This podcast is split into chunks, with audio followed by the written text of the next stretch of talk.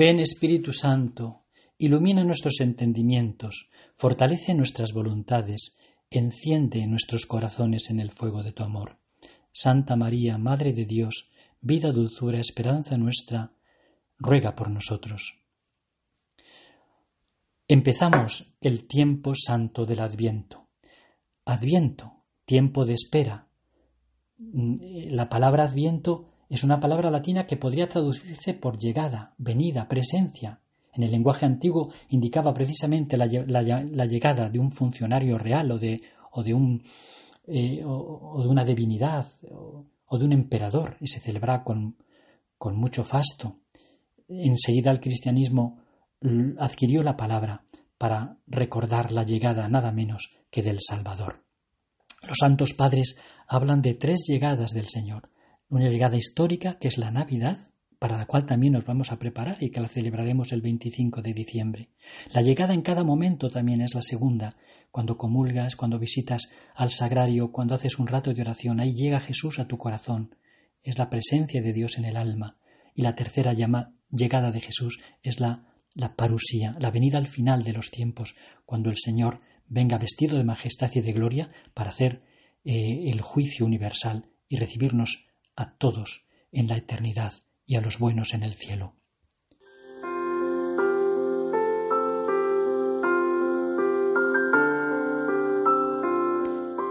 En este tiempo de esperanza, la Iglesia nos pide ya desde el principio una actitud y nos invita a una súplica. La actitud, vigilad, pues no sabéis cuándo es el momento, velad. En esta eh, eh, actitud va a insistir mucho Jesús a lo largo del Evangelio. Es una de las peticiones y una de las exhortaciones que más repite. Velad, que no sabéis el día ni la hora. Por lo tanto, para todo el tiempo de Adviento vamos a estar en esta expectativa de vigilancia. Uno vigila mm, para no vivir de cualquier manera. Estás vigilando porque estás esperando un gran acontecimiento que va a informar toda tu vida, que te va a llenar de alegría. La Iglesia en su liturgia nos pone hoy precisamente este Evangelio velaz. Es el llamamiento de Jesús que lo dirige no solo a sus discípulos, sino a todos, también a nosotros, velaz. Quiere recordarnos que la vida no tiene solo la dimensión terrena, sino que está proyectada hacia un más allá, como una plantita que germina de la tierra y se abre hacia el cielo, una plantita pensante. El hombre, dotada de libertad y responsabilidad, tenemos que vivir bien para alcanzar la eternidad.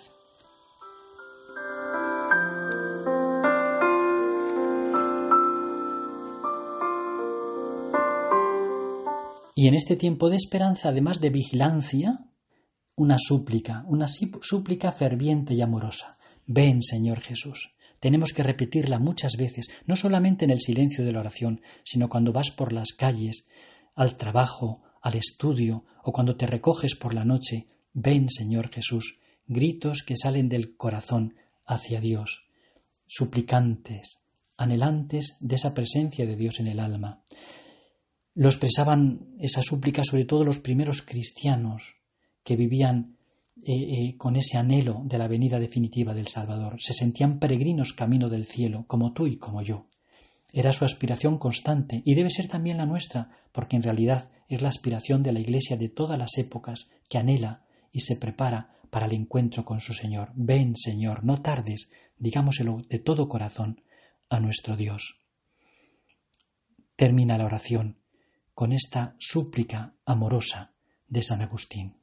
Oh Jesús, Redentor, amor y deseo nuestro, yo te invoco y clamo a ti con un clamor grande y de todo, corazón te suplico que vengas a mi alma, que entres en ella y la unas tan estrechamente contigo, que la poseas sin arruga ni mancha alguna, pues la morada en que ha de habitar un Señor tan santo como tú, muy justo es que esté muy limpia. Dulcísimo, amantísimo, hermosísimo Señor, tú eres más dulce que la miel, más blanco que la nieve, más suave que el maná, más precioso que las perlas y el oro, más amado de mi alma que todos los tesoros y honras de la tierra. Ven a mi corazón, no me dejes nunca. Haz que mi corazón ablandado se abrase en el fuego de la compunción y del amor, para que sea en adelante tu siervo bueno y fiel.